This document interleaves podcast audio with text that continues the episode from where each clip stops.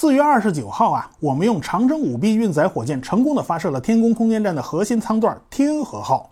有关空间站啊，上次我们已经讲过了，这次我们就不讲了。这次我们来讲讲长征五 B 这枚运载火箭。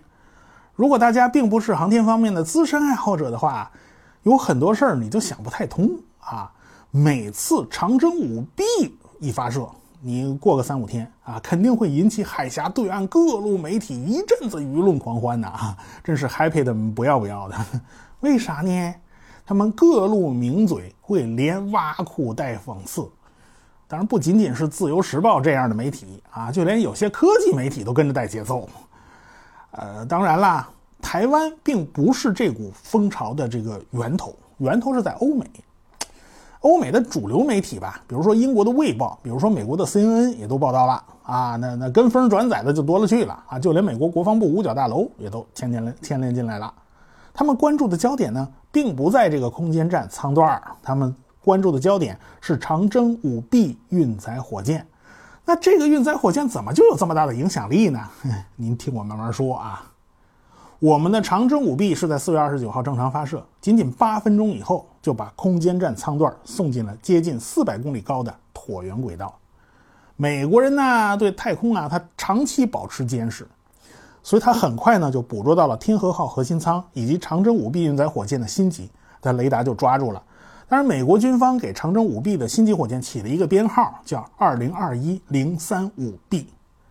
军方有很多信息不公开的，所以呢，各大媒体的信息来源主要是来自于哈佛大学的天体物理学中心的这个天体物理学家叫乔纳森·麦克道尔，他在自己的推特账号上呢就公布了这两个飞行器的测算轨道。现在大家可以看看啊，就蓝线表示的就是天河号核心舱的远地点和近地点。你看天河号核心舱的这两个数值啊，那就是一条漂亮的水平线，就说明呢轨道非常稳定。红色的线代表的就是长征五 B 星级火箭，它的轨迹呢就不太稳定了啊，近地点和远地点都在不断的减少。那这说明啥呢？这说明长征五 B 火箭的星级正在逐渐的坠落。世界上喜欢观测航天器的爱好者呢非常多，在他们的望远镜里面啊，长征五 B 火箭呢就是一个小亮点儿，这个小亮点儿呢在不断闪烁。这说明啊，这个火箭是无控状态，就不操控，随便在翻跟头。结果这件事儿经过各大西方媒体的报道，就被台湾的媒体给转载了。这一转载就变得无比邪乎。对于这些人来讲啊，四个字儿：少见多怪。道理很简单，因为长征五 B 是一个一级半的火箭，在世界上呢也是比较少有的类型。大部分运载火箭起码呢都是两级或者两级以上，所以长征五 B 运载火箭遇到的问题那是独一份独有的。因为长征五 B 其实就是长征五号的第一级啊，把它第一级单独拿出来，然后顶着个载荷就往太空里打。这个火箭有四个助推器，总共呢是八个液发一百发动机，能产生九百六十吨的推力。中间的新级用的是两台液发七七型氢氧发动机，总推力才只有一百吨，加起来呢是有上千吨的推力的。但是火箭本身才八百多吨重啊，所以在强大的推力支持下，是可以一路加速飞向太空的。起飞以后大概一百七十秒呢，这四个助推器就全烧光了，就可以扔了。但是中间这个新级的氢氧发动机虽然推力不大，但是它比冲特别高。比冲大概就是相当于汽车的百公里耗油这个指标吧，啊，它比较省油，所以火箭新级呢长三十米，直径五米，而且挺老大的一个东西，装的几乎都是液氢，液氧占据的体积呢不大啊，因为液氢密度太小了，你没办法，只能弄个大罐子，所以整个大火箭基本上就是装液氢的。这个氢氧发动机挺省油，它一烧就烧了四百多秒，相当于火箭一直在慢加速，一直加速到超过第一宇宙速度以后。把空间站的核心舱送进了高度四百公里高的椭圆轨道，但是这个时候，星级火箭它自己速度也超过了第一宇宙速度了，也就是说，它自己这时候啊，哼它一时半会儿下不来了啊！超过第一宇宙速度，这东西就不会掉下来。如果是长征五号，不是长征五 B，那么情况就完全不一样了，因为长征五号是个二级火箭呢。二级加上载荷，它很重啊，所以火箭第一级拼老命，全力往上推，也推不到第一宇宙速度。所以呢，在烧光燃料以后，这二级火箭点火分离，继续把这载荷往上送。那一级火箭已经完成使命了，就沿着弹道掉到太平洋里面了。正因为一级火箭速度又不是特别快，走的路线也是一个简单弹道，所以比较容易预测落点啊，大差不差，它落在哪儿，这咱们都是知道的。而且太平洋很辽阔，它不会砸到人的。但是换了长征五 B，它就不一样了，因为新级火箭已经超过第一宇宙速度，它一时半会儿就下不来，燃料烧光了，就没有办法控制它姿态。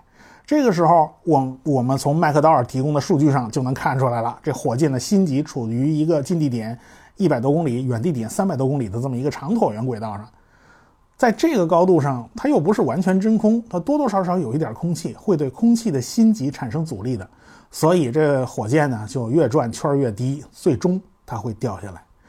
但是正因为绕圈绕的太多了，这过程太长，因此干扰因素也就变得不可忽视了。啊，那稍微啊，受点干扰，这落点就能差出去好远好远。你别忘了，大气是有波动的，而且它会受到太阳辐射的影响。谁知道冷了、热了，什么热胀冷缩之类的，这都是不可控因素。所以去年五月份发射的那个长征五 B 遥一运载火箭也出现了这种情况。这个火箭在太空里绕了一百多圈才下来啊，而且它沿途路过了很多人口密集地区，比如说啊。从美国的芝加哥上空路过，从美国纽约上空路过，最后这长征五 B 遥一的星级火箭是在路过纽约十五分钟以后，掉在了西非的科特迪瓦的一个叫做博康达的小镇附近。这小镇那有六万多人啊，当地人听到天空一声巨响，然后有火光从天而降，呃，早上起来还捡了点碎片啊，他们稀里糊涂不知道这是什么东西，一头雾水。但是美国人在那儿一阵一阵后脊梁沟发凉，还挺后怕的，所以美国人还惊诧了一阵子。别说这个，其实美国人自己的火箭残骸也是会往下掉的。就在前不久，美国用猎鹰九号火箭发射了星链卫星啊，这个猎鹰九号的第二级火箭也遇到了载入大气层的问题，它也得掉下来呀。这是路人拍到的二级火箭拖着火光划过天际的视频。哎，你看这不下来了吗？所以，只要有火箭发射，这个问题或多或少都存在。只是呢，一般呢，火箭的第二级通常都很小，都不大，几吨重而已。所以它还没落到地上就烧的差不多了，大家也就不再在不太在意了。但是长征五 B 那个那个心机就太大了啊，它足有二十二吨重啊，有些部件没烧光就掉在地上了，好在它没砸着人。所以这件事儿。就成了炒作的一个热点了。当然，作为学者，麦克道尔教授在接受媒体采访的时候，他说的也很清楚了。这一次长征五 B 遥二火箭的新级很可能是在五月八号到五月十号左右，呃，掉下来啊。地球上百分之七十的面积是海洋，呃，陆地上也不是到处都有人，所以真正砸到人的机会啊，那是微乎其微。当然，最大的海洋就是太平洋，所以掉进太平洋的概率那是最大的。但是，欧美各大媒体报道这件事儿的时候吧，就有点阴阳怪气的。他们把夹带私货的部分放在开头，就造成一个先入为主的印象啊。这就是他们常用的春秋笔法了。虽然说出来呢，好像你也挑不出他们错来，但是总觉得有点不舒服。但是这到了台湾媒体嘴里啊。连这点掩饰他都没有了，他们是添油加醋，有的人干脆就满嘴跑火车啊，硬说是火箭失控。这火箭无控跟火箭失控它是一码事儿吗？一个是我主动不想控制，一个是我想控制控制不了，这根本就天翻地覆的差别。所以他们是瞪眼胡说八道，为了圈粉，真是什么都顾不上啊。未来呢，这种舆论战的问题我们还会经常碰到，因为空间站的舱段还要一个一个打上去啊。所以长征五 B 还有好几次任务呢，那可能也有人觉得呀，啊，我们要做负责任的大国，这火箭残骸它老往下掉，你这个而且还没法预测掉到哪儿，这这是不是有点不太合适啊？说实话，我们能想到的事儿，人家工程师们也都想过啊。我们已经陆陆续续的在长征二号和长征四号运载火箭上加装山格舵，来控制火箭残骸的精确落点。所以，火箭的一级或者是助推器，它有可能是会落在人口比较密集的地区的。它能控制精确的那个落点，当然是最好不过的事情。这呢，也为我们将来制造可回收的火箭呢积累了经验。但是目前看来，长征五 B 是轮不上了，因为这个加装落点可控装置吧，它毕竟是要花钱的，所以这可能性不大。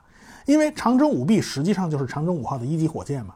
如果你专门做了针对性的改进，那这就和长征五号它不同用，况且砸到人的概率真的很小很小。未来长征五 B 的发射次数又不是特别多，也就是往近地轨道发射大型的空间站舱段的时候，它会用得上，所以它不值得去改进。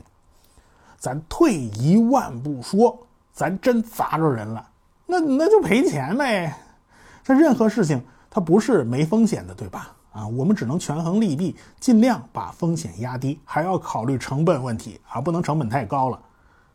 所以啊，通过这件事儿，我们也知道了，只有掌握了足够多的知识，你才能不被这些个乱七八糟的媒体忽悠啊。因为这个舆论场现在是挺乱的，所以要想不被忽悠，呃，您多看我节目啊，记得一键三连。